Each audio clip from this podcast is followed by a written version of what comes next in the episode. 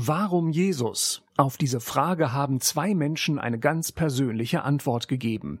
Claudia und Hans-Georg Filker sind heute meine Gesprächspartner bei Kalando Kultur und Charaktere. Sie, Buchautorin und Kommunikationstrainerin, er ehemaliger Chef der Berliner Stadtmission. Für beide ist Jesus Christus eine feste Konstante im Leben. Darüber sprechen wir in dieser Stunde. Mein Name ist Oliver Jeske. Herzlich willkommen.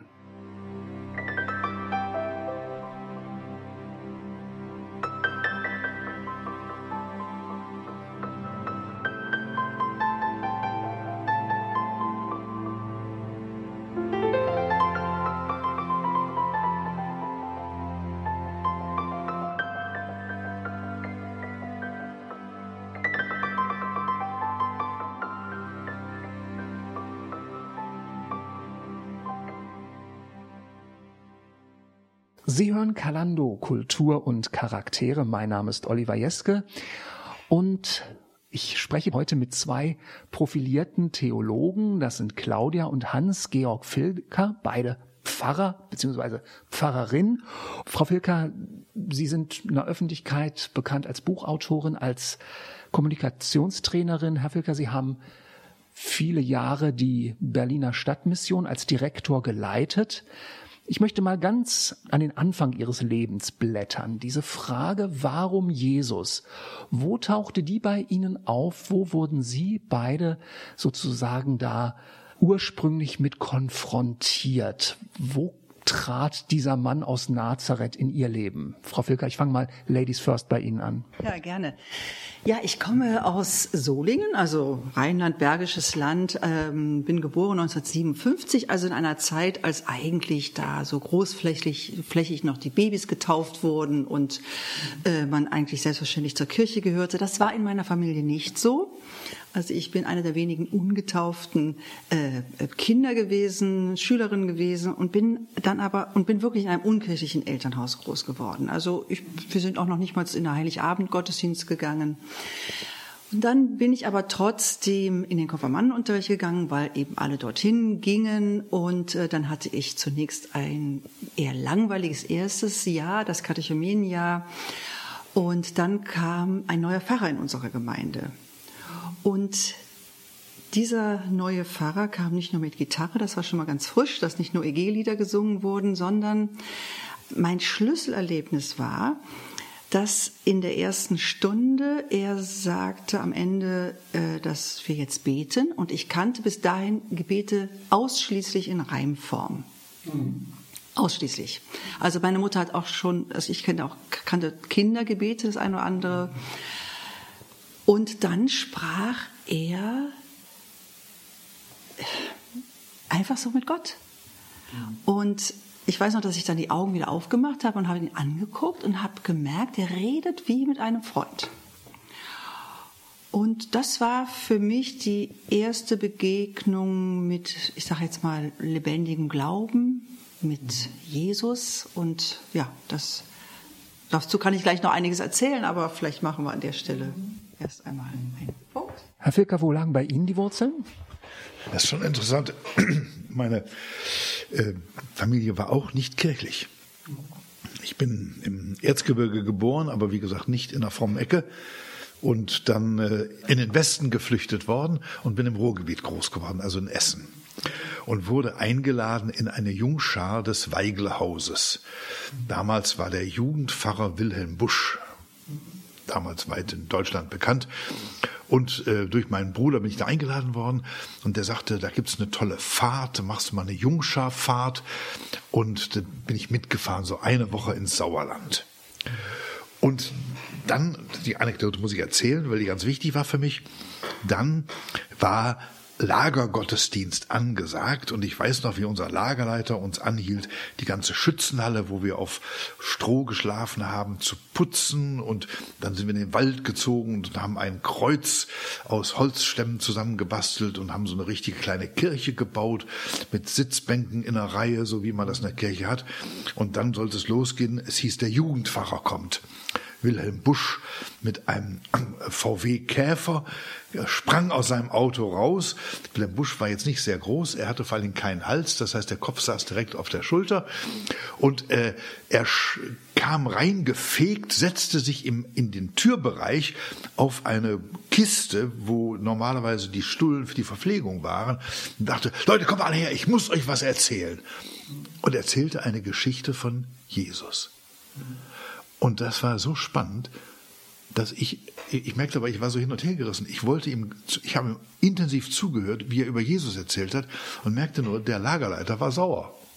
Und ich muss mal zwischenfragen, das war aber auch nicht aufgesetzt, sage ich jetzt mal. Ach, überhaupt nicht, das war aus dem Leben gegriffen. Der setzt sich hin und sagt, ich muss euch mal fragen, er erzählte von Jesus wie von einem Freund und was für eine Bedeutung er gehabt hat, wie er mit Leuten umgegangen ist. Und ich habe mit offenem Mund und Ohren gestaunt, so habe ich noch nie von Gott, vor allem nicht von Jesus reden gehört. Wie alt waren Sie damals? Da war ich elf und war fasziniert. Und da habe ich plötzlich gemerkt, also christlicher Glaube hat nicht was mit einem theoretischen Gottesbild, über wo man dann nachfragen kann, ob es ihn vielleicht gibt oder auch nicht. Das hat was zu tun, dass Gott in Jesus Mensch geworden ist und uns unglaublich lebensnah begegnet. Das war meine erste geistliche Prägung. Das war also bei Ihnen beiden so der Anfang. Jetzt ist das ja manchmal so ein zartes Pflänzchen, was vielleicht bei dem einen oder anderen auch ein bisschen gefährdet sein kann? Ging das so bei Ihnen beiden dann schnurstracks weiter? War das ein geradliniger Weg oder wie entwickelte sich bei Ihnen beiden der Glauben? Also ich denke, es war schon relativ geradlinig, so dass meine äh, Mutter dann irgendwann sagte, willst du dein Bett nicht im Gemeindehaus aufschlagen?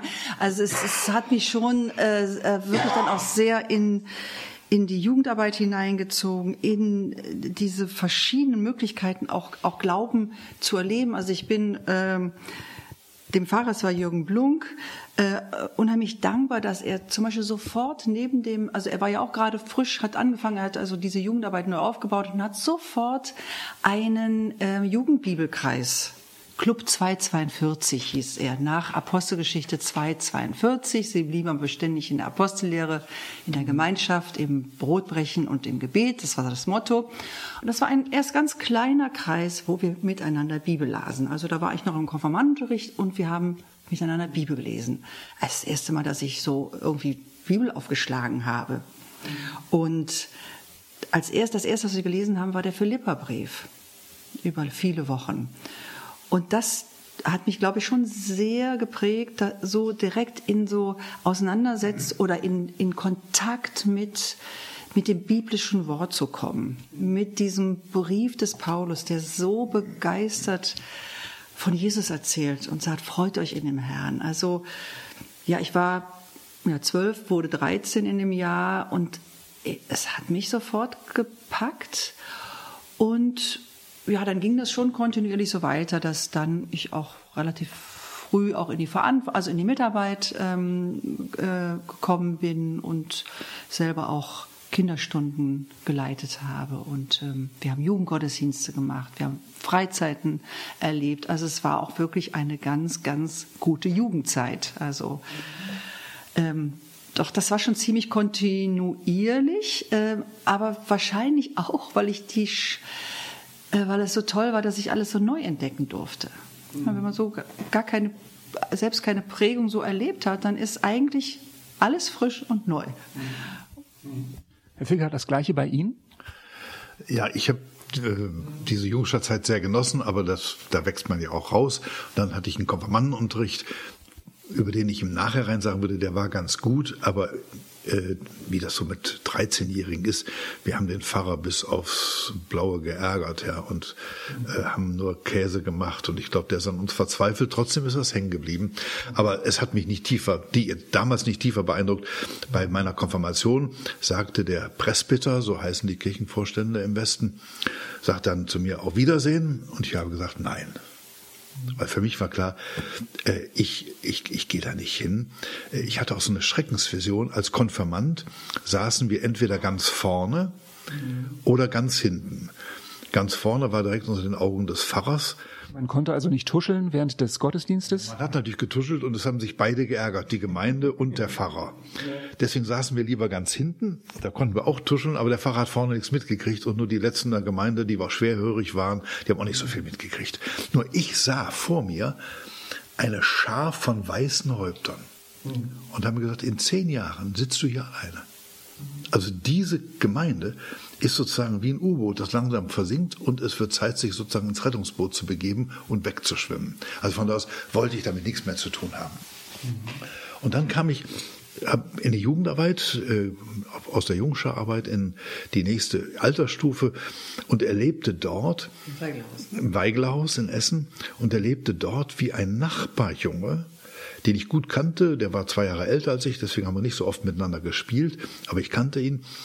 Der nahm am Ende einer Gruppenstunde eine Bibel in der Hand, schlug auf, las da was vor, sagte was in einem Deutsch, was ich verstanden habe, und betete dann jetzt auch nicht in diesen gebundenen Gebeten, sondern wie, wie, also wie, wirklich wie bei meiner Frau gewesen, äh, der redete mit Jesus als wäre der da.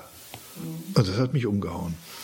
Und dann fand ich diese Jugendarbeit so toll, dass ich, dass ich wirklich mein, dort mein, auch ein Stückchen Glauben entdeckt habe, Bibel angefangen habe zu lesen, auch zu Hause unter der Bettdecke, weil der Spott meines Bruders hätte mich schon sehr verletzt. Aber der war doch der, der sie ursprünglich mal mitgenommen hatte, oder? Ja, aber der war mittlerweile, äh, mein, mein, mein kleiner Bruder. Ich habe zwei. Also, okay. äh, und, und vor dem fand ich das unheimlich peinlich, da so fromme, mhm. fromme Geschichten äh, zu machen. Und dann, äh, dann habe ich gesagt, also ich, ich lebe jetzt, ich, so, ich lebe jetzt mal so als Christ äh, in einer Gemeinde, also in dieser Gemeinschaft, aber in der Schule und anderswo kann ich mir ganz, kann ich ja ganz normal sein.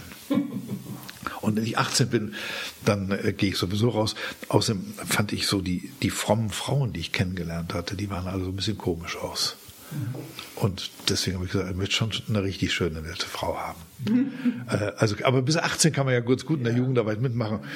Äh, hab dann aber eine wirklich auf einem langen Spaziergang mit, im Gespräch mit anderen einer Altersgruppe plötzlich gemerkt, du kannst im Glauben eigentlich, wenn du ehrlich bist, nicht auf beiden Seiten hinken. Du kannst nicht so ein gespaltenes Leben führen, dass du Christ bist in der Jugendgruppe und mit Christsein nicht mehr zu tun hast, wenn du in deiner Familie bist oder wenn du in der Schule bist.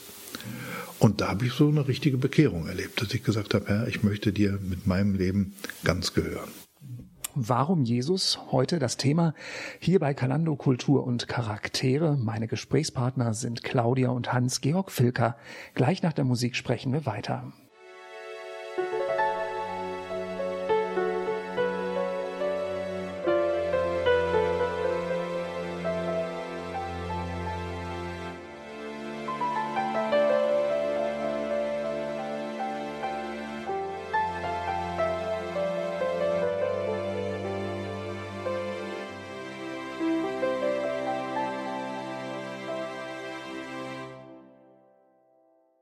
Sie hören Kalando, Kultur und Charaktere. Heute meine Gesprächspartner Claudia und Hans-Georg Filker.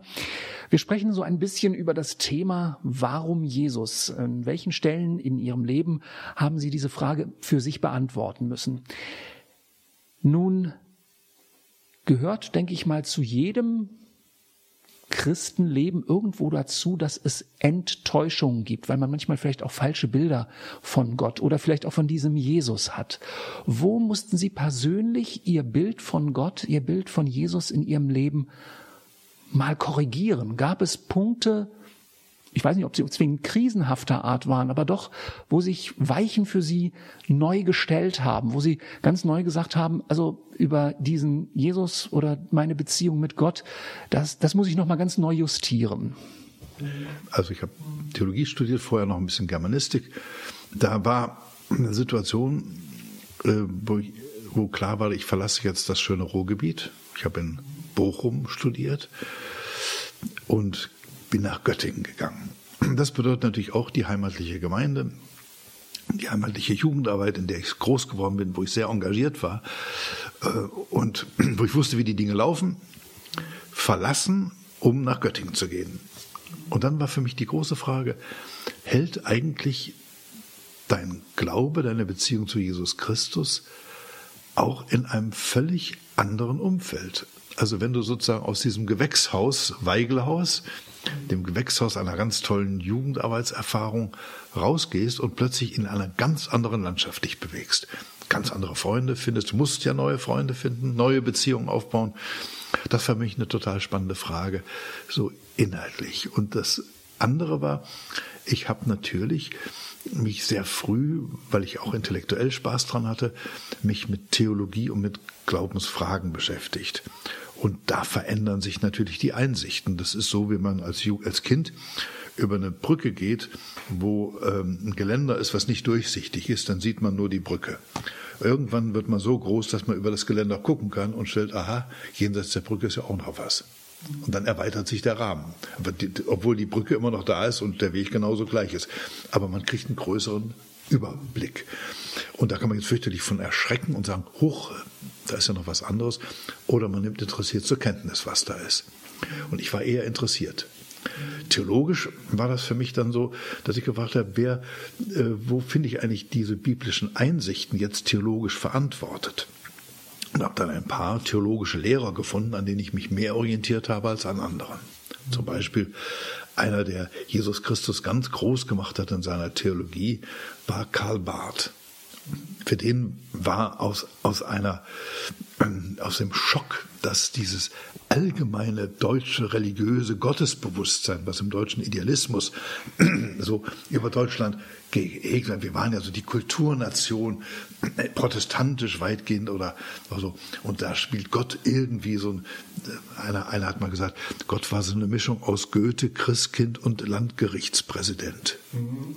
Und, und äh, Karl Barth hat wahrscheinlich aber auch durch die Nazi-Zeit äh, gemerkt, also wenn man sich nicht an dem Juden Jesus Christus orientiert, verliert man den Zugang zum biblischen Gott.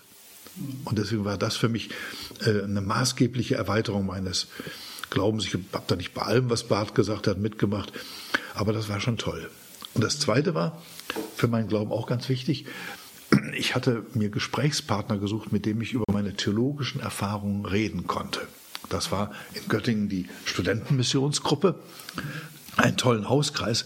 Und immer wenn ich mit meinen neuesten theologischen Erkenntnissen aus der Vorlesung oder im Seminar dann in den Hauskreis gekommen bin, äh, da hätte ich wahrscheinlich in meinem Jugendkreis alle total verwirrt und die wären vom Glauben abgefallen. Die äh, Kommilitonen fragten mich dann, ja, und äh, was bedeutet das jetzt? Und dann musste ich lernen, das, was ich dann gehört habe, auch nochmal zu reflektieren, ob ich das wirklich selbst verstanden hatte. Das war eine wunderbare Schule, die Theologie auch sich anzueignen und dann so zu erzählen, dass sie das auch verstanden haben, was ich eigentlich dachte. Und manchmal habe ich dann gemerkt, ich habe irgendwie einen totalen Quark angeeignet und das konnte ich dann auch ablegen, ohne dass ich andere verunsichern musste. Aber da ist mir Jesus wirklich äh, theologisch verantwortlich nochmal ganz anders wichtig geworden. Claudia Filker, was waren die Punkte bei Ihnen, wo Sie sich an diesem Mann von Nazareth gerieben haben, an diesem Jesus? Also ich hatte ja jetzt ein bisschen Zeit, während mein Mann sprach. Ich habe dir natürlich andächtig zugehört, Hans-Georg, aber trotzdem meine Gedanken äh, jetzt äh, habe ein bisschen gegraben und ich ich würde es gerne in eine andere Richtung, ähm, also diese Frage beantworten. Viele Menschen haben ja ihre Zweifel, wenn sie in bestimmte Grenzsituationen kommen oder auch junge Leute, wenn sie plötzlich merken, der Glaube, den wie ich ihn bisher erlebt habe, der ist so eng geführt, da muss ich jetzt einfach ausbrechen. Da passt, da passt eigentlich mein anderes Leben gar nicht mehr rein. So zum ersten, ähm, ich glaube, dass mich sehr geprägt hat, dass mal eine meiner ganz guten Freundinnen, die gehörte auch zu diesem Kreis aus der Jugendarbeit und wir haben auch in der Schule äh, einen Schülerbibelkreis gehabt und waren auch wirklich, ich sag mal, bekannt in der Schule, dass wir so die, die Christinnen sind. Ähm, also wir waren jetzt nicht in der frommen Ecke, weil wir auch sonst so eigentlich so gut mittendrin waren, aber, aber man wusste, ich war auf dem Mädchengymnasium, dass wir Christinnen sind. Und meine gute Freundin hat sehr früh, äh, sehr, es war sehr schmerzhaft, ihren Vater an Krebs verloren. Da war sie 15 und es war auch eine lange Krankheitszeit vorausgegangen und ähm, und es, äh, ich, äh, es hat mich sehr beeindruckt, wie sie Stärke aus ihrem Glauben ähm, bekommen hat. Also dass ich da an ihr erleben konnte, Glaube trägt wirklich. Ja, also es ist, es ist, sie ist getröstet, sie, sie ist traurig, aber sie hat auch einen tiefen Trost.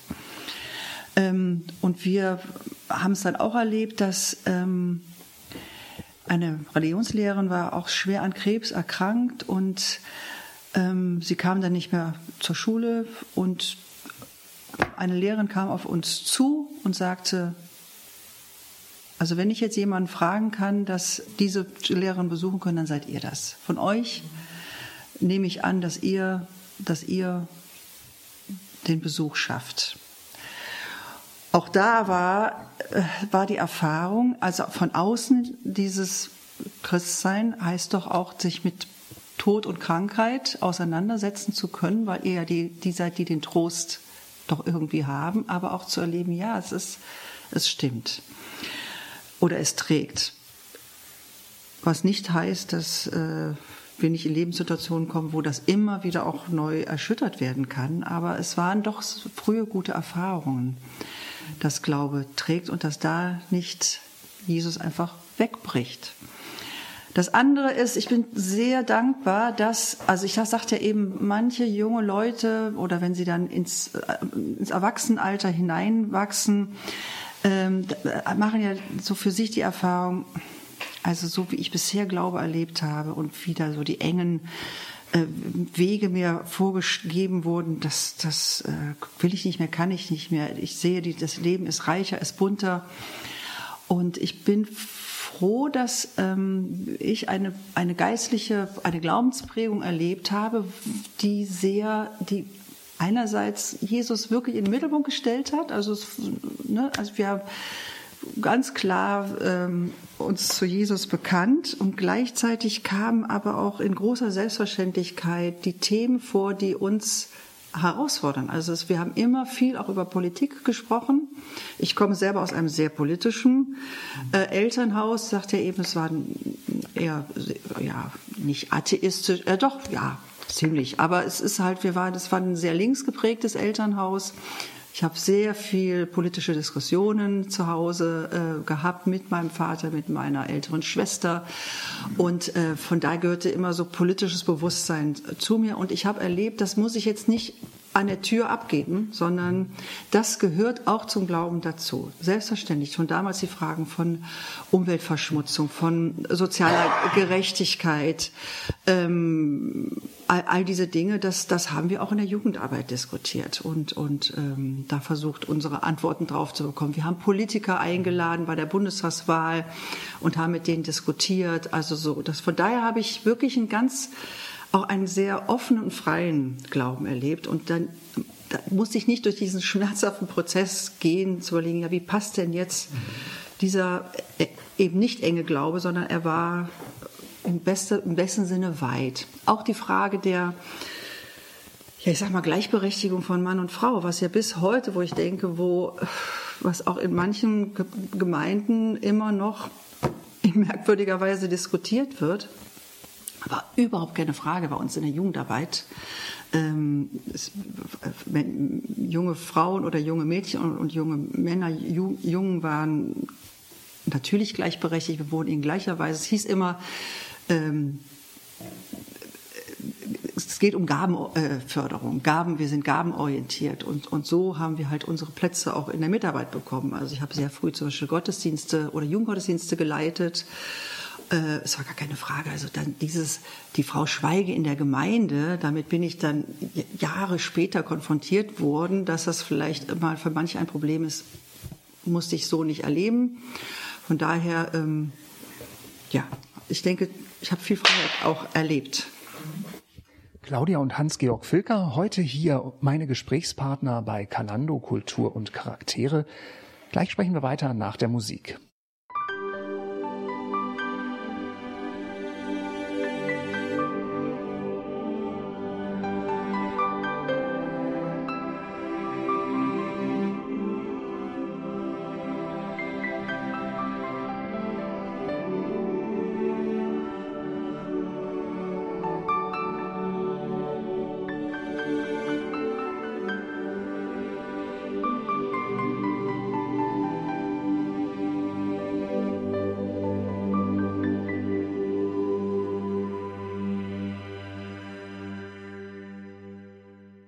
Claudia und Hans-Georg Felker heute am Mikrofon hier bei Kalando Kultur und Charaktere. Wir sprechen in dieser ersten Sendestunde über die Frage, warum Jesus?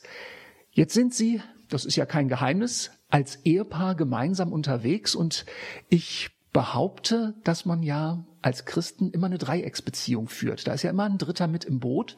Eben Gott, eben dieser Jesus Christus. Wie würden Sie das für sich definieren? Wie war das am Anfang Ihrer Ehe?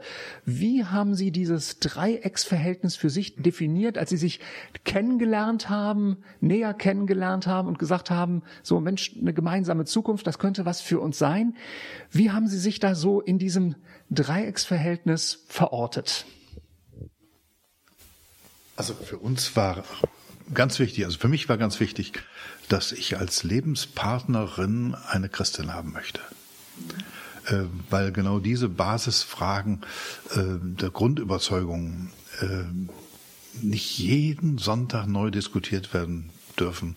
Äh, kann ich jetzt in den Gottesdienst gehen oder nicht? Oder kommst du mit oder nicht? Oder äh, worauf setzt du eigentlich dein Vertrauen? Was ist wichtig? Was für Werte sind wichtig in deinem Leben? Das war für mich, ich glaube auch für uns auch ganz wichtig.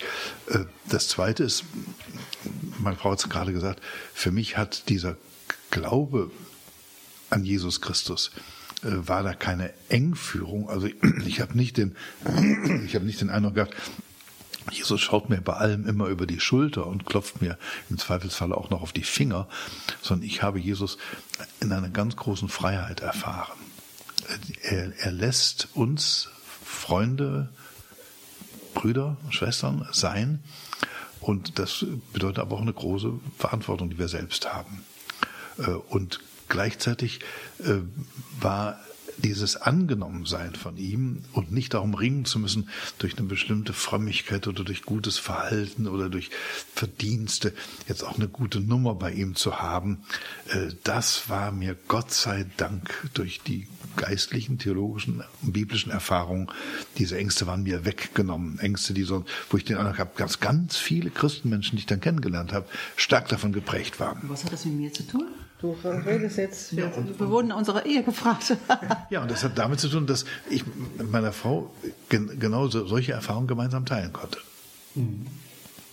Ja, für mich ist, äh, wenn ich darüber nachdenke, wie hat jetzt unser gemeinsamer Glaube auch unser gemeinsames Leben geprägt? Und ich glaube, ein ganz großes Kennzeichen ist, dass ähm, für uns es immer klar war und auch klar ist, bis heute, zu diesem heutigen Tag, ähm, wir leben nicht nur für uns. Also Gott, Jesus ermuntert, ermutigt uns, ähm, Menschen auch mit ins Leben hinein, in unser Leben hineinzunehmen. Dass es nicht darum geht, wie, wie machen wir es uns schön, wie kommen wir in der Familiengründung und dass man sich dann ausschließlich um Familie kümmert oder dass man sich um sein Häuschen kümmert oder dass, sondern dass wir eigentlich so von der ersten Stunde an ähm, ja gerne mit anderen Menschen, also unser Leben geöffnet haben, unsere Tür geöffnet, ganz praktisch auch. Also wir haben eigentlich immer, ich sag mal, ein offenes Haus gehabt. Also wir sind ja dann äh, in, wir haben dann in Wuppertal viele Jahre gelebt. Dort war Hans-Georg Jugendpfarrer. Wir hatten da ein Pfarrhaus. Und ich weiß noch, wie wir, als, als äh, uns diese Stelle vorgestellt wurde und ich dieses Pfarrhaus betrat, das war so das Erste, was ich fragte dürfen wir ja auch andere Leute mit reinnehmen. Also hier wollen, da hatten wir noch keine Kinder. Wir wollen hier nicht alleine leben. Also das ist so groß. Äh, dürfen wir auch mit anderen Leuten leben. Also so eine Hausgemeinschaft. Oder wir haben über viele Jahre eine, eine gemeinsame Essensrunde gehabt jeden Tag, dass wir halt immer mit anderen Menschen da gemeint Zeit geteilt haben. Auch jetzt, wir teilen unsere Zeit mit anderen Menschen und dass, äh, dass wir das auch wirklich gemeinsam tragen, also das, das ist Ausdruck unseres Glaubens und äh, ja, das finde ich auch eine ganz wirklich tolle Erfahrung äh, für uns als Paar. Das hat sich, ja, wir sind jetzt 40 Jahre verheiratet, das hat sich so durchgezogen. Ich weiß, dass es ja auch immer wieder eine Herausforderung sein kann im Laufe eines Lebens, im Laufe einer Ehe. Sie haben Kinder, Sie haben Pflegekinder gehabt. Also ich sag mal, ja, nein, nein, nein. Entschuldigung. Nein, das ist, das ist wichtig. Doch, wir haben Kinder. Wir haben sechs Kinder. Aber wir haben nicht Pflegekinder, wir haben Adoptivkinder. Entschuldigung. Ja, genau. Okay. Also zwei leibliche und vier mhm. Adoptivkinder. Also wir haben sechs eheliche Kinder. Okay. Gut, Start. Und eine bunte Mischung.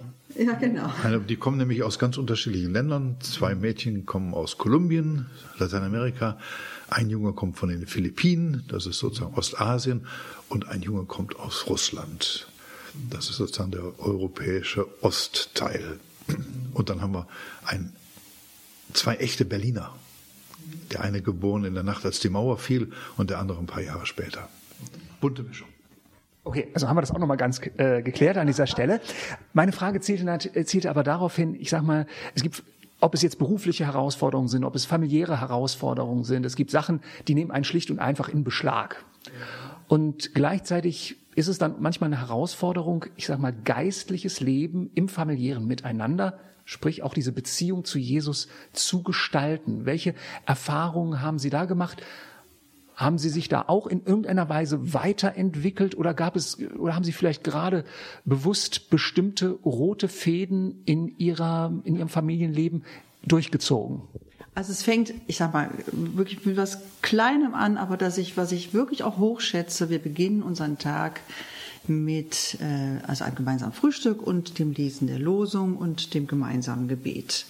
Ein kleines Brot, was wir uns nehmen aus dem Wort Gottes, aber das gehört dazu, das haben auch unsere Kinder so erlebt, also so dieser gemeinsame Tagesanfang ganz bewusst unter das Wort Gottes zu stellen mit einem gemeinsamen Gebet was du eben gesagt hast, es gehört auch immer der Gottesdienst, der lange Jahre kein gemeinsamer Gottesdienst gewesen ist. Also ich äh, bin mit den Kindern in die Stadtmissionsgemeinde Tegel. Das ist unsere Heimatgemeinde und mein Mann in seiner Dienstzeit als Stadtmissionsdirektor war ja an den meisten Sonntagen woanders verpflichtet. Also so der gemeinsame Gottesdienstgang gehörte nicht zu unserem Leben unbedingt dazu. Aber es war klar, der Sonntagmorgen da erleben wir Gottesdienst, an welcher Stelle auch immer. Was ich aber denke, was auch ein ganz großes, ich sag mal, geistliches Element äh, in unserem gemeinsamen Leben ist, ist, dass wir äh, uns immer ganz viel Zeit zum Austausch auch genommen haben. Und dann kann man das nicht so trennen. Also wir haben über, wir haben immer auch als die Kinder noch, also als es hier wuselig war und sechs Kinder im Haus oder dann waren es hinterher noch lange Zeit vier, als die beiden Mädchen schon groß waren. Mein Mann hatte anstrengende Dienstzeiten, wo man so sagen kann, na ja, da, wo bleibt denn da noch Zeit zum, um gemeinsame Gesprächszeiten zu haben? Mhm. Aber das glaube ich, haben wir immer gut geschafft. Ähm, ja, gemeinsame Zeit zu haben. In der Zeit blieb der Fernseher auch meistens aus. Also wir gucken heute viel eher mal ein Krimi als in, den Zeiten, als es hier trubelig war. Wir gesagt haben, das ist jetzt unsere Zeit, die wir uns jetzt nehmen. Manchmal war das von elf bis zwölf am Abend. Äh, und da haben wir einfach das Ganze, dann haben wir über alles gesprochen, was, was der Tag äh, an Herausforderungen gebracht hat. Äh, und da kommen, da kamen natürlich auch ja, Glaubensfragen vor. Was, was ist jetzt, was, wo fordert uns jetzt, oder was, was, was würde jetzt Gott dazu sagen? Also das, aber das kann man jetzt nicht so aufdröseln, sondern das, ich glaube, dieses, sich gemeinsame Zeit zu nehmen, war eine, ähm, ein, eine geistliche Frucht. Mhm. Und für mich ist ganz wichtig, dass der Glaube eben nicht ein Sektor ist, nicht irgendetwas Besonderes, sondern der praktisch im ganzen Leben äh, seinen Widerhall hat. Ich sage immer, wir laufen äh, auf Gottes Erde rum. Das heißt, ich, ich, ich muss gar nicht in die Welt gehen, ich bin in der Welt und gleichzeitig ist Jesus genau der Herr dieser Welt. Und deswegen brauche ich gar keine Angst haben. Er hat mal gesagt, mir ist gegeben alle Gewalt im Himmel und auf Erden. Und deswegen brauche ich nicht vor anderen Mächten panische Angst entwickeln und Abgrenzungsenergien zu schaffen. Ich habe ein nüchternes Vertrauen auf die Gegenwart Jesu und weiß genau, dazu gehört jetzt auch Verantwortung, die er mir gegeben hat, uns gegeben hat, die Dinge im Guten mitzugestalten. Also das heißt jetzt nicht, wir lassen alles laufen, sondern wir gestalten mit und wir setzen uns ein, da wo dann auch Unrecht äh, plötzlich auftaucht, wo Menschen benachteiligt werden, wo Menschen missachtet werden, da sind wir dann dabei. Aber wir genießen genauso gut die schönen Sachen des Lebens äh, auf der Terrasse und unterwegs, die guten Gaben, die wir essen können und die schönen Landschaften, die wir haben und überhaupt das Leben ist wunderbar. Ich glaube, dass ähm, sicherlich auch so ein Kennzeichen unserer, ich sag mal, Beziehungskultur und dann auch Gesprächskultur ist, dass wir ähm, wirkliches Interesse am anderen haben. Das ist jetzt, man sagt, das können Sie sagen, ja, das ist aber selbstverständlich, dass Mann und Frau haben Interesse. Aber ich glaube. Nicht unbedingt. Und ich, wenn Sie 40 Jahre verheiratet sind, kann mancher da sicherlich auch seine Geschichte erzählen, ne? Ja, genau. Und ich glaube, dass das, äh, dass ich das, dass das, ja, was heißt da durchgehalten? Das hört sich so an, als wenn es anstrengend gewesen wäre. Aber das kann ich so sagen. Ich fand es immer spannend, wenn mein Mann von der Arbeit erzählt hat und äh, er hat gerne erzählt. Das ist, macht ja auch längst nicht jeder. Und äh, ich hatte auch immer so dass äh, die Erfahrung, das Gefühl, mein Mann fragt auch wirklich interessiert nach dem, was mich bewegt. Und wir konnten von daher auch vieles auch dann so miteinander diskutieren, bedenken.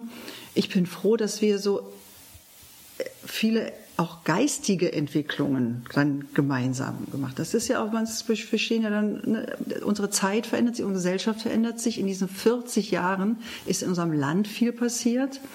Also da können sich ja auch Paare auseinanderentwickeln. Ja, da gibt es ja, auf einmal landet der eine vielleicht bei einer Partei, wo die Frau sagt, um Gottes Willen, jetzt, ähm, da, da kann ich jetzt gar nicht mehr mit, sondern dass wir, ich glaube, nicht immer gleich gedacht haben. Wir haben schon auch unsere Diskussionen gehabt. Manchmal habe ich auch gedacht, du, das will ich jetzt nicht sagen, also aber es ist halt, manchmal habe ich so gedacht, manchmal gedacht, na, das sehe ich jetzt, aber so im, im Großen und Ganzen haben wir doch, äh, sind, haben wir uns also gemeinsam ähm,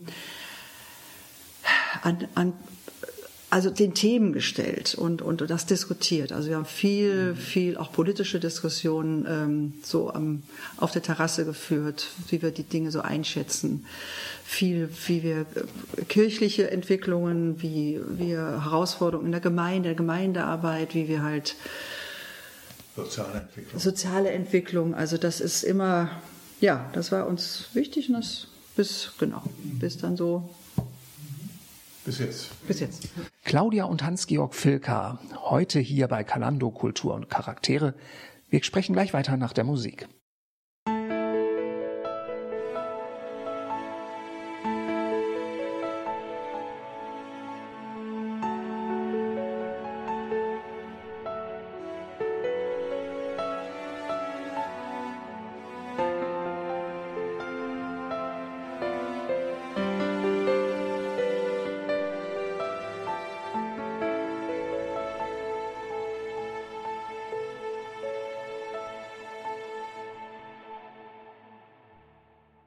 Sie hören Kalando, Kultur und Charaktere. Heute im Gespräch Claudia und Hans-Georg Filker. Wir sprechen über die Frage, warum Jesus? Und Frau Filker, diese Frage, warum Jesus, die stellt man sich ja nicht nur als Christ im Laufe eines Lebens immer wieder selbst, sondern Sie sind im Kontakt mit anderen Menschen, die sich diese Frage ja auch stellen oder Ihnen sicherlich diese Frage manchmal stellen. Warum nehmen Sie das eigentlich so ernst mit diesem Jesus? Welche Erfahrungen haben Sie da gemacht als Pfarrerin über ja die Jahrzehnte, wo Sie ja auch, ich sag mal, immer vor dieser Herausforderung stehen, wie lebe ich oder wie spreche ich über meinen Glauben so, dass der andere vielleicht entdeckt, ja, das könnte auch etwas für mich sein, das könnte wertvoll für mich sein. Vielleicht jetzt nochmal zur Orientierung. Also äh, ich bin Pfarrerin und als wir 1989 nach Berlin gezogen sind, ähm, war dann die Entscheidung gefallen. Ursprünglich wollten mein Mann und ich uns mal eine Fahrstelle teilen. Das hat sich dann anders entwickelt durch diesen Schritt nach Berlin, dass mein Mann die Leitung des Werkes der Berliner Stadtmission damals übernommen hat. Und ich bin dann ähm, Pfarrerin im Ehrenamt geworden. Ne? Und das ist eigentlich bis heute so äh, äh geblieben. Ich bin da, habe mich dann verortet bei einer Stadtmissionsgemeinde und ähm, dort ja Gemeindearbeit erlebt, mit auch ähm, begleitet, viele Initiativen auch gestartet. Äh, und mir war ganz wichtig, oder uns in der Gemeinde ganz wichtig, wie können wir Menschen äh, ja, das Evangelium nahebringen? Wie, wie können wir sie locken, dass sie, dass sie merken, Jesus ist, ähm, ist wichtig für mein Leben?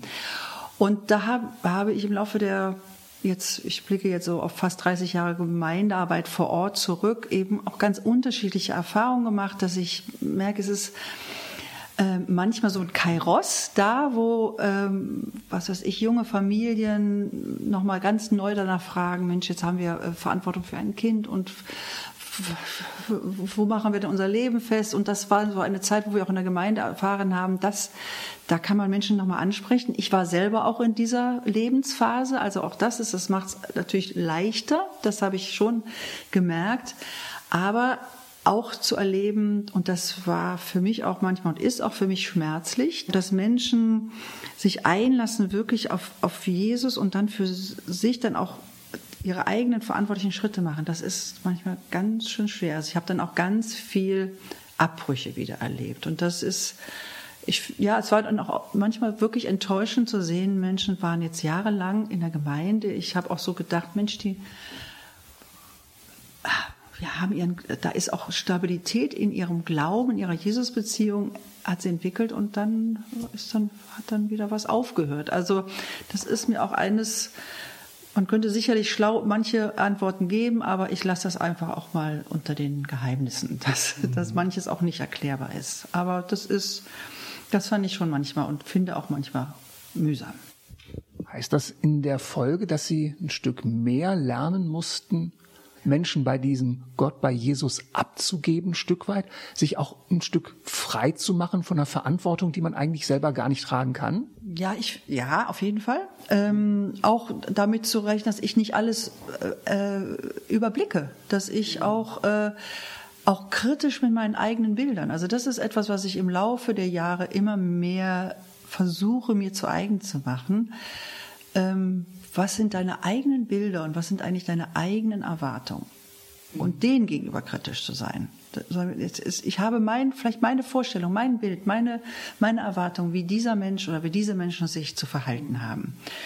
Ähm, und zu sagen, nein, das ist, äh, das behindert mich und das behindert den anderen. Also ich finde, das ist, kann man auf eigentlich alle Lebensbereiche übertragen. Was, wo habe ich meine festen Vorstellungen, wie etwas sein soll? Das bestimmt betrifft vor allen Dingen auch unsere Kinder. Ja, ja, ja da, dass man nicht so ganz bestimmte Bilder oder Wunschbilder hat, wo man denkt, wenn sie sich so entwickeln, dann ist es richtig und wenn es anders geht, dann ist es falsch.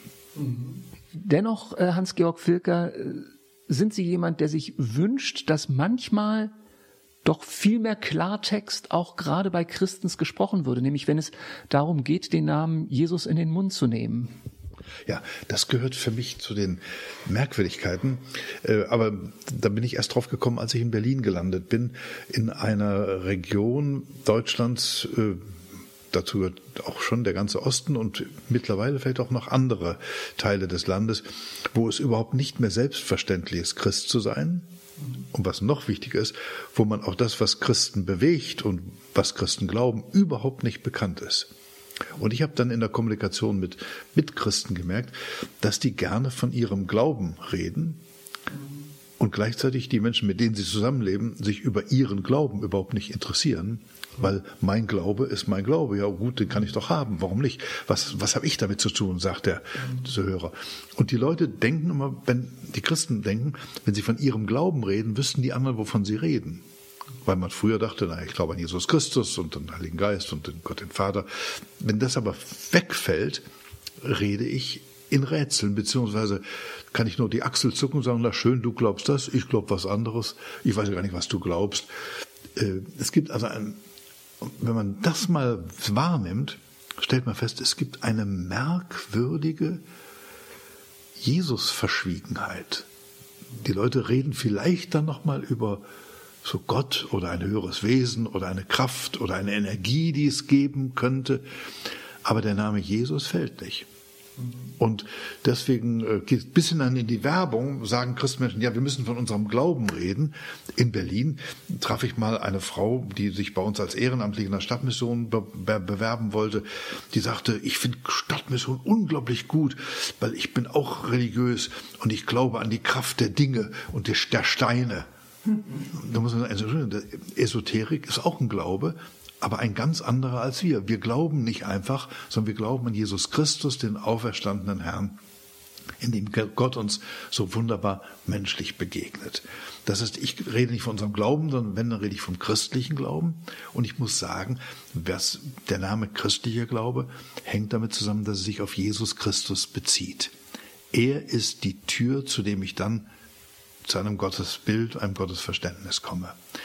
Und hier erlebe ich viele Christen entweder unfähig oder merkwürdig verschlossen, dass es ihnen peinlich ist, von Jesus Christus zu reden. Aber er ist die Tür, weil ich möchte nämlich nicht, dass die Leute an meinen Glauben glauben, sondern dass die Menschen entdecken, weil ich sie darauf hinweise, ich kann eine persönliche Beziehung zu Jesus Christus entwickeln, beginnen. Da redet mir keiner rein. Ich muss es nicht so machen wie die anderen. Das ist die große Freiheit, dass ich wahrnehmen kann, Mensch, ich bin ja ein Kind Gottes und Jesus öffnet mir die Tür dazu. Heute im Gespräch bei Kalando Claudia und Hans-Georg Filker. Gleich kommen hier die Nachrichten und anschließend sprechen wir weiter. Dann kann ich Ihnen jetzt schon ein bisschen verraten, sprechen wir darüber, wie sich Filkers heute unter Menschen investieren, die hier als Flüchtlinge nach Deutschland gekommen sind. Also bleiben Sie dran, gleich geht's weiter.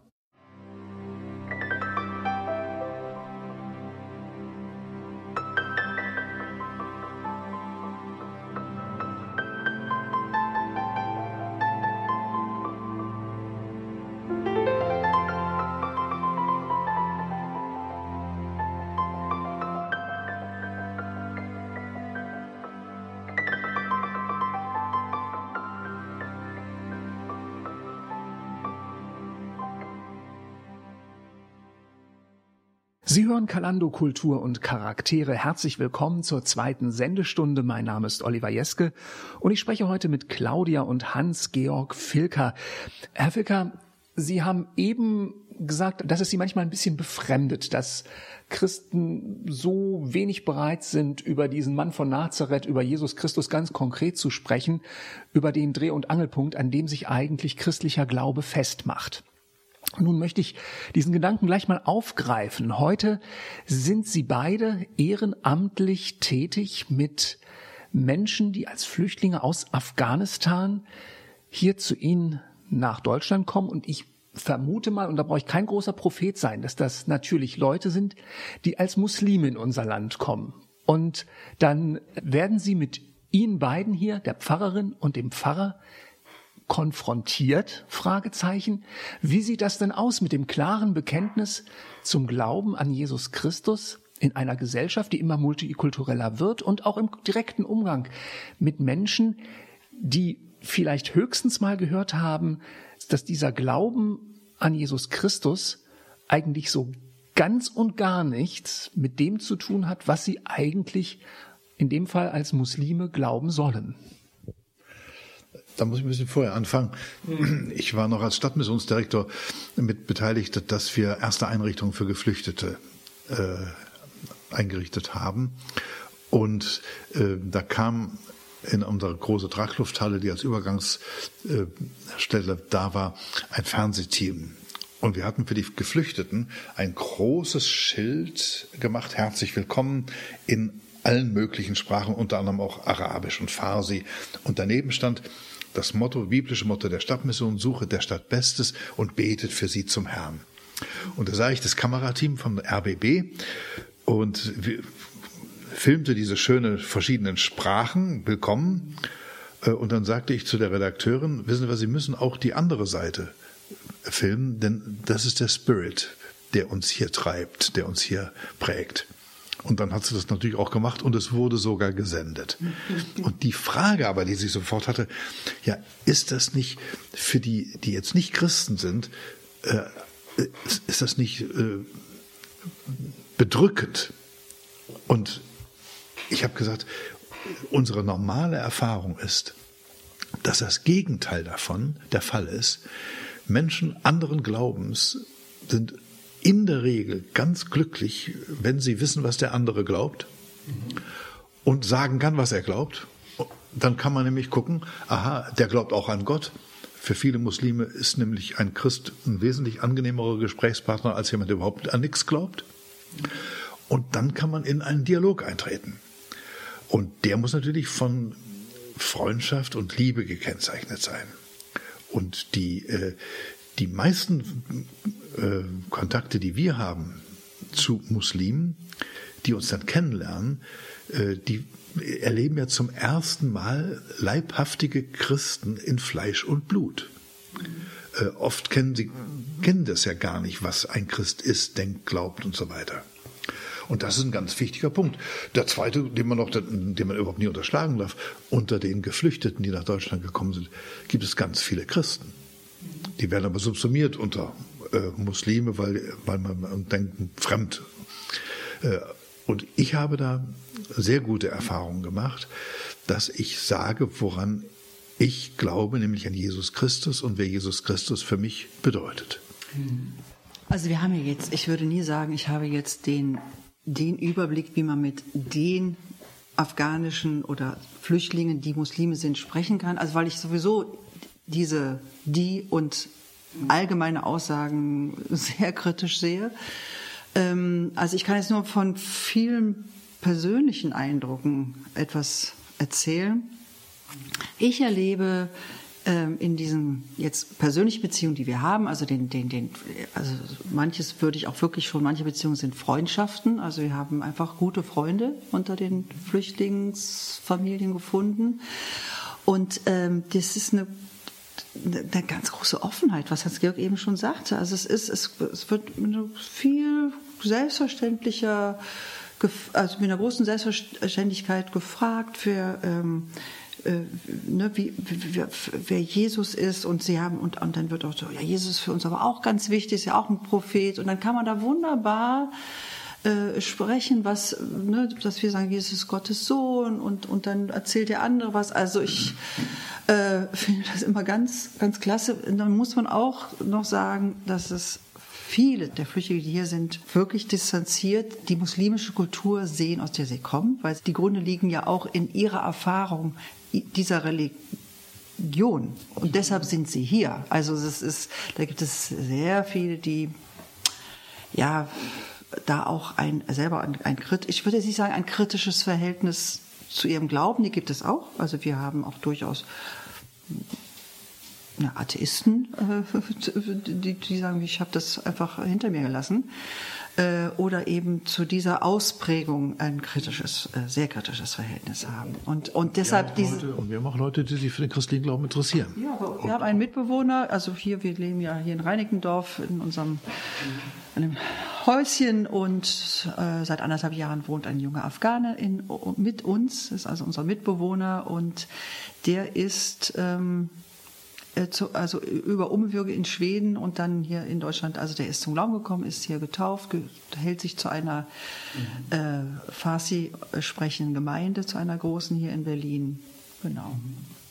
Aber ich werde, wie gesagt, also es ist auch gerade bei den jungen Leuten, also ich denke jetzt an, an eine 14-Jährige, die mir so viele Fragen zum Thema Glaube und äh, Islam und äh, und was glauben denn die Juden und was glauben die Christen und also das ist also das sind immer ganz muntere und offene Gespräche, die mich faszinieren.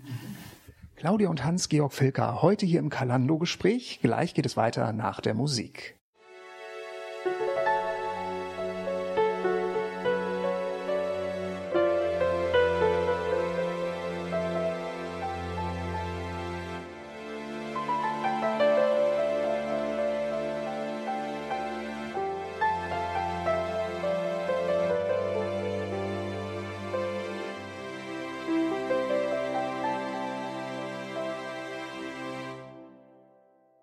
Claudia und Hans-Georg Filka. Wir sprechen in dieser zweiten Stunde von Kalando ein bisschen mehr über den Schwerpunkt Verantwortung. Hans-Georg Filker, Sie sind vor nicht allzu langer Zeit in den Ruhestand getreten. Für Sie beide begann damit ein neuer Lebensabschnitt und für Sie war eigentlich von vornherein klar, wir tragen auch weiterhin Verantwortung, nicht nur für unser eigenes Leben, sondern auch für andere und wollen Verantwortung übernehmen.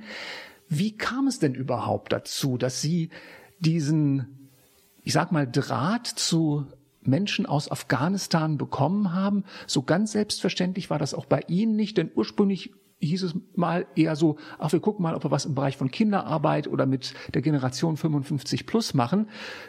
Ich behaupte mal, Gott hat ihnen dann einen Strich durch die Rechnung gemacht und es kam ganz anderes. Wie kam es denn dazu?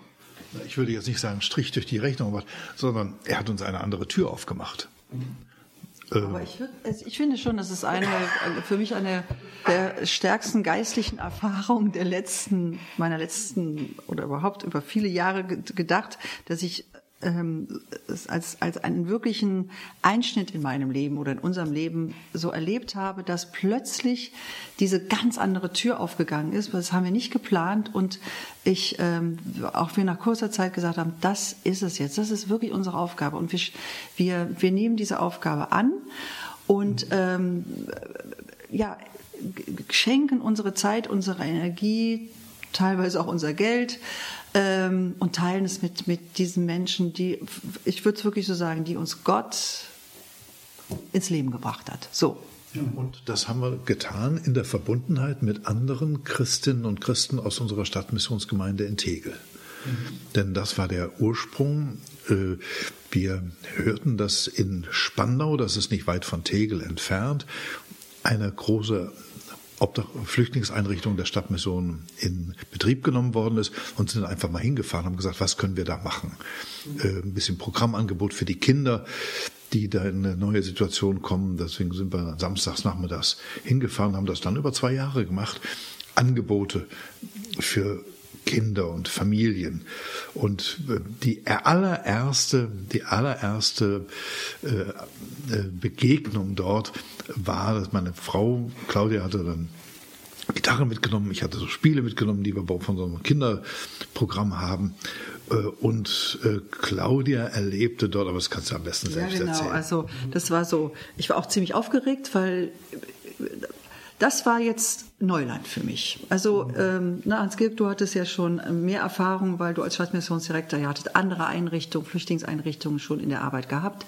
Da gab es schon Kontakte, aber dieses unmittelbar jetzt einfach da in diese Halle zu gehen und und ja einfach was zu machen und und auch die Sprache, wir konnten uns ja gar nicht, erstmal überhaupt gar nicht unterhalten. Das war schon Neuland.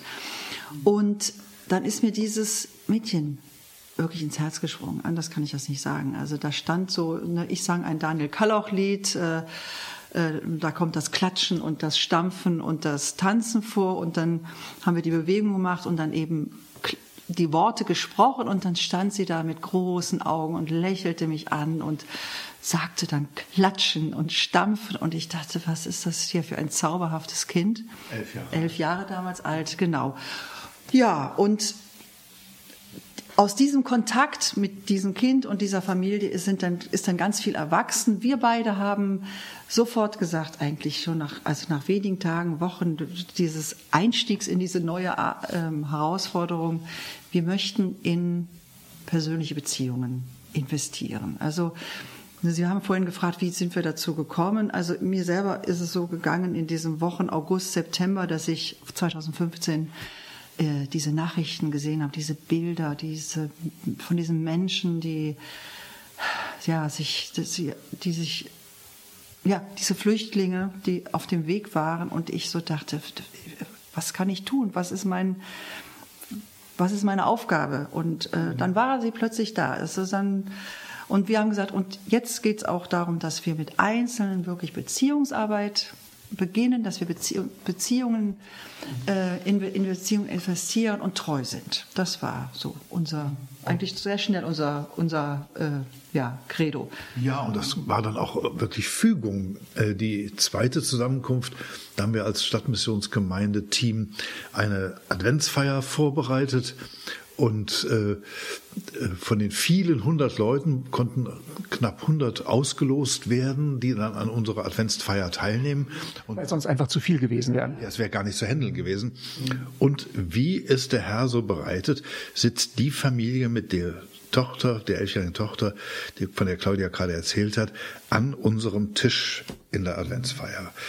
Und dann ähm, bekommen wir mit, wie diese Familie geflohen ist und warum sie geflohen ist. Und das hat uns tief bewegt. Wie mich überhaupt die, also wir haben ja seitdem viele, viele äh, Kontakte, viele Geschichten gehört. Wir haben, wir sind mittlerweile leben ja viele in ihren Wohnungen. Da haben wir auch unseren Beitrag zum Teil beigetragen, dass wir Wohnungen organisiert haben, geholfen haben, sie einzurichten. Wir sind seitdem zu vielen, vielen Essen eingeladen worden ähm, und wir haben viele Geschichten gehört. Und ich habe noch nie eine Familie erlebt, die nicht das, die, die Not hierhin gebracht hat. Die Verfolgung. Wir kennen Menschen, da sind die Familienmitglieder entführt worden, getötet worden. Und äh, ich sag mal, freiwillig hat sich keiner auf diesen langen Weg gemacht, hat dieses, dieses große Risiko auf sich genommen. Ähm, ja, es sind immer wirklich, wirklich tragische Schicksale dahinter. Und ähm, ich bewundere vor allen Dingen die Kinder. Also wir haben wirklich wunderbare, zauberhafte Kinder kennengelernt und äh, ich bewundere die Kinder, viele von ihnen, die mit großer Kraft ihr neues Leben anpacken. Manchmal sind die Eltern viel geschwächter. Also ich, ich denke an eine Familie, da müssen beide Eltern Psychopharmaka nehmen, weil sie einfach schwere Depressionen haben und die Kinder ja, gehen ihren Weg und ich, es ist, das ist wirklich mein ganz unser großes Gebet, dass, dass, dass die Kinder und Jugendlichen Stärke bekommen und ähm, ganz viel Gutes erleben. Das ist also. Ich erzähle noch mal von diesem einen Mädchen. Äh, die hatte nämlich dann mitgekriegt, dass es Weihnachtsbäume gibt. Mhm. Und da wurde ein, in der Not in dieser Übernachtung Flüchtlingsheim wurde ein Tannenbaum geschmückt. Der war dann nach zwei Stunden wieder entschmückt, weil die wussten gar nicht, was das bedeutet. Und dann hat das Mädchen gef äh, gefragt, glaube ich. Nein, nein, nein, das war anders. Also das war diese Familie und dann haben wir sie eigentlich, ach, wir haben gesagt, jetzt laden wir einfach zwei von denen, drei von denen äh, in der Weihnachtszeit zu uns ein.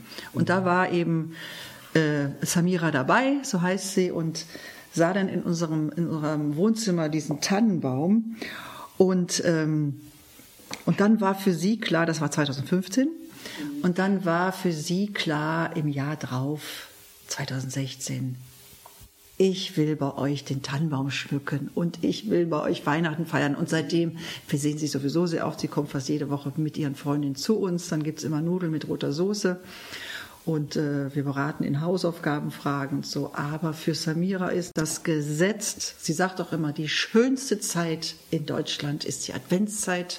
Sie liebt die Adventszeit, sie liebt die, den Adventsschmuck und für sie ist es total wichtig, dass sie natürlich mit uns und ihren Brüdern äh, den Tannenbaum schmückt und sie ist auch Weihnachten immer bei uns mit ihren erst mit einem Bruder, erst mit einem Onkel und dann mit zwei Brüdern zum Schluss. Heute hier im Gespräch bei Kalando Kultur und Charaktere Hans-Georg und Claudia Filker.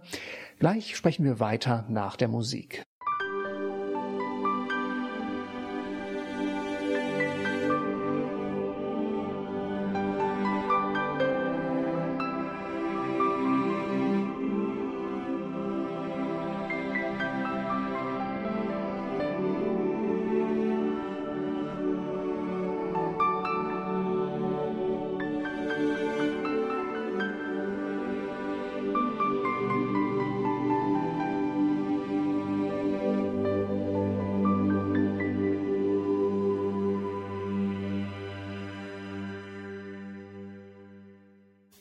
Claudia und Hans-Georg Filker heute im Gespräch hier bei Kalando Kultur und Charaktere. Wir sprechen über ihre Erfahrungen, die sie machen mit Menschen, die als Flüchtlinge aus Afghanistan zu uns gekommen sind. Gute, enge Kontakte, die sich geknüpft haben. Nun kann ich mir vorstellen, dass es ja nicht nur um die persönlichen Kontakte an sich geht, sondern man hat es auch schnell mal mit der deutschen Bürokratie zu tun. Denn jeder, der hierher kommt, darf ja nicht automatisch gleich hier bleiben. Welche Erfahrungen, Herr Filger, haben Sie da gemacht? Naja, die Familie von Samira hatte dann ihr Verfahren im September 2016 und wurde komplett abgelehnt. Mit einer Begründung, wo eine große Differenz war zwischen der zwischen der Anhörung, also was sie in der Anhörung gesagt haben, und die Begründung der Ablehnung.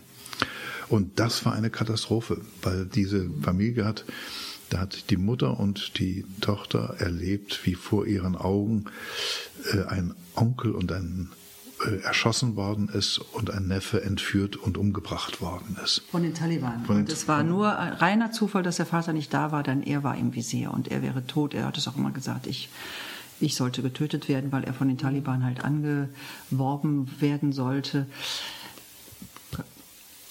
Auf jeden Fall ist diese Familie äh, abgelehnt worden und wartete jetzt seit zweieinhalb Jahren auf ihr Gerichtsverfahren. Sie sind natürlich in die Klage gegangen. Und das ist so etwas zu erleben, was das uns ist natürlich völlig klar, dass es, äh, dass diese Asylfälle sehr gut geprüft werden müssen. Das ist äh, logisch, das ist unsere Gesetzgebung.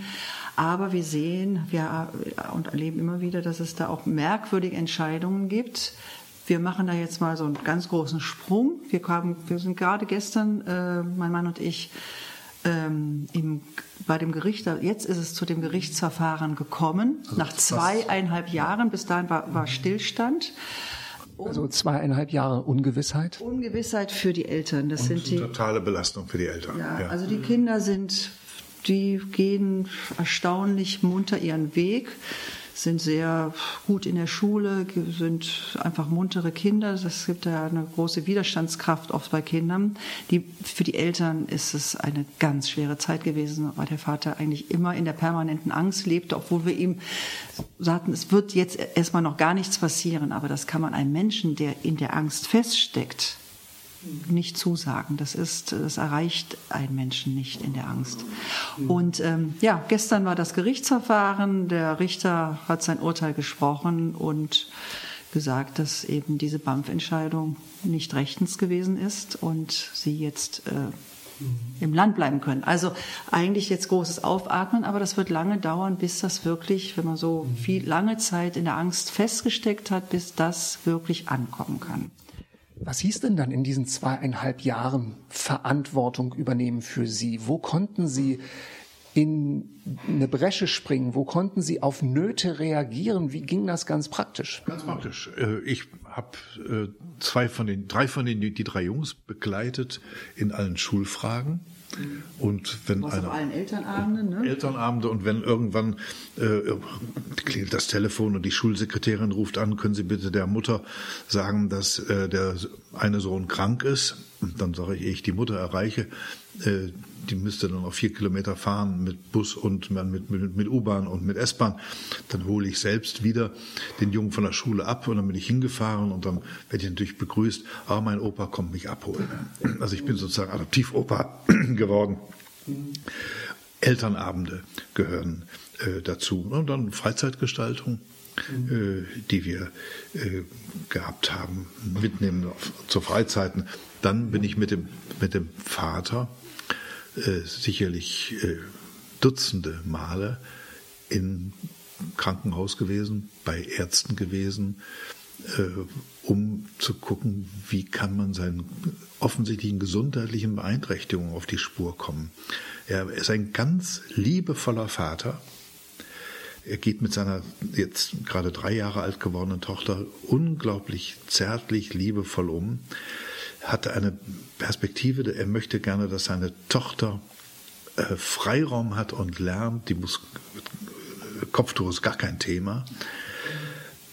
Aber er steckt im Sprachunterricht fest und kommt nicht voran und schämt sich, dass er als erwachsener Mann zu wenig leisten kann. Mhm. Und ist wie in einem, wie in einem Strudel nach unten. Und das, was wir machen können, was ich machen kann, ist immer nur da sein, mithelfen, ein bisschen rudimentär Deutsch mit ihm reden und sich freuen über jeden aller kleinen Fortschritt, den er macht. Aber gut, das ist natürlich also auch dem wirklich geschuldet, dass, dass er äh, wirklich in, von der Angst besetzt gewesen ist. Mhm. Ähm, jederzeit eben das Land verlassen zu müssen. Und dann fällt einem das Lernen auch einfach schwer. Aber Sie fragen, was, was das konkret bedeutet.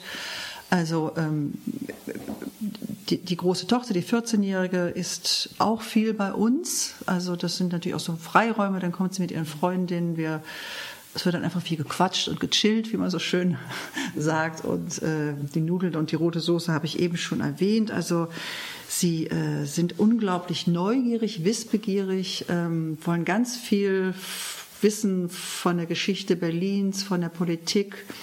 Und auch da begleite ich äh, bei Elterngesprächen, bei Lehrergesprächen und ähm, ja, versuche einfach ja, Zeit zu haben, da zu sein und ja, es geht so ganz praktische Fragen. Wie kann ein Kind, was keinen Aufenthaltsstatus hat, wo aber äh, die aber in einem Spanischkurs ist und die Klasse macht eine Fahrt nach Barcelona, wie kann man hinkriegen, dass die da hinfahren darf? Mhm. Ganz solche praktischen Dinge. Ja, und da ist dann, was du eben sagtest, bei den Behörden ist dann manchmal doch mehr möglich, mhm. wenn die sehen, da ist so eine ganz engagierte 14-Jährige, äh, die nicht nur Englisch und Deutsch lernt, neben ihrer Muttersprache, sondern die sogar auch noch sagt, ich will auch noch Spanisch lernen, äh, dass sie sagen, das machen wir jetzt mal möglich. Das ist schon auch, das sind auch wirklich sehr positive Erfahrungen. Also wir sitzen viele, viele, viele Stunden bei Behörden, mhm. äh, beim Landesamt und was es da so alles gibt. Claudia und Hans-Georg Filker heute hier im Kalando-Gespräch. Unser Schwerpunkt ist Verantwortung übernehmen, im speziellen Fall Verantwortung für Menschen, die als Flüchtlinge zu uns kommen und Hilfe suchen. Gleich sprechen wir weiter nach der Musik.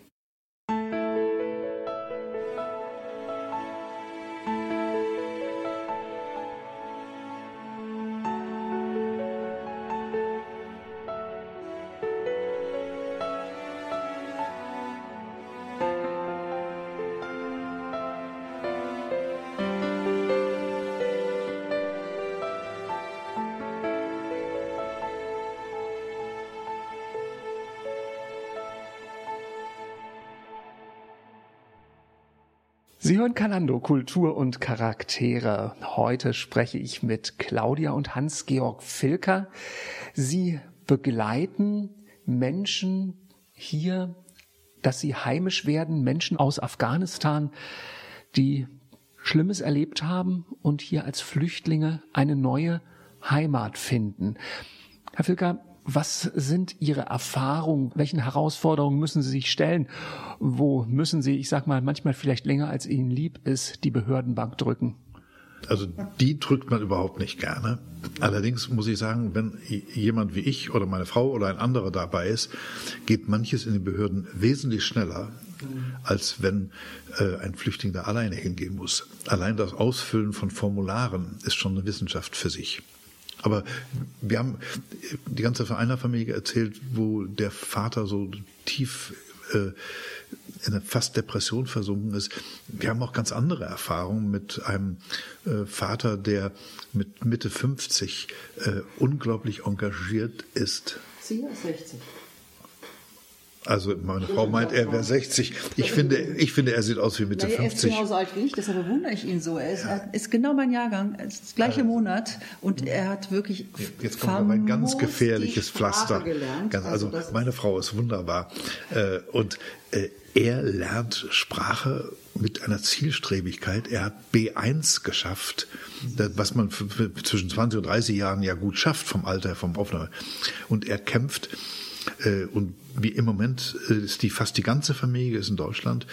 Äh, zurückgeblieben ist noch eine Tochter, die jetzt knapp über 20 ist, die verheiratet war und aus der Ehe geflohen ist. Und jetzt versuchen wir für sie ein, eine Familienzusammenführung zu haben. Das sind unglaubliche Behördenwege, die da zu gehen sind.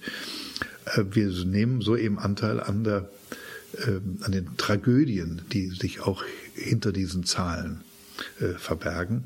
Und was für mich ganz wichtig ist und für uns beide ganz wichtig ist, äh, wir wollen hören und verstehen, auch was diese Menschen empfinden und uns von unseren Bildern, wie sie sich verhalten müssten, lösen. Ein ganz praktisches Beispiel.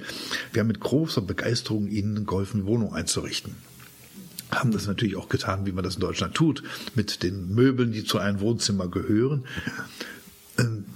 Ein Jahr später stellen wir fest, dass zum Beispiel dann wir gelernt haben, dass äh, die Familien sich eher so eingerichtet haben, wie sie von zu Hause aus gewohnt waren. Das heißt, viel Raum im Zimmer, der Teppich ist äh, die, Kommunikationsstelle. Äh, und natürlich haben sie auch ihre Stühle und ihren Esszimmertisch und so. Aber es ist eine andere Kultur. Und sie haben sie sich die ein Stück weit auch zurückerobert gegenüber dem, was wir so dachten, was gut für sie wäre. Und damit da sensibel zu sein und zu hören, aha, was brauchen die, was wollen sie und nicht, was denken wir, was ist gut für sie. Das ist äh, einer der Lerneffekte, die wir gehabt haben.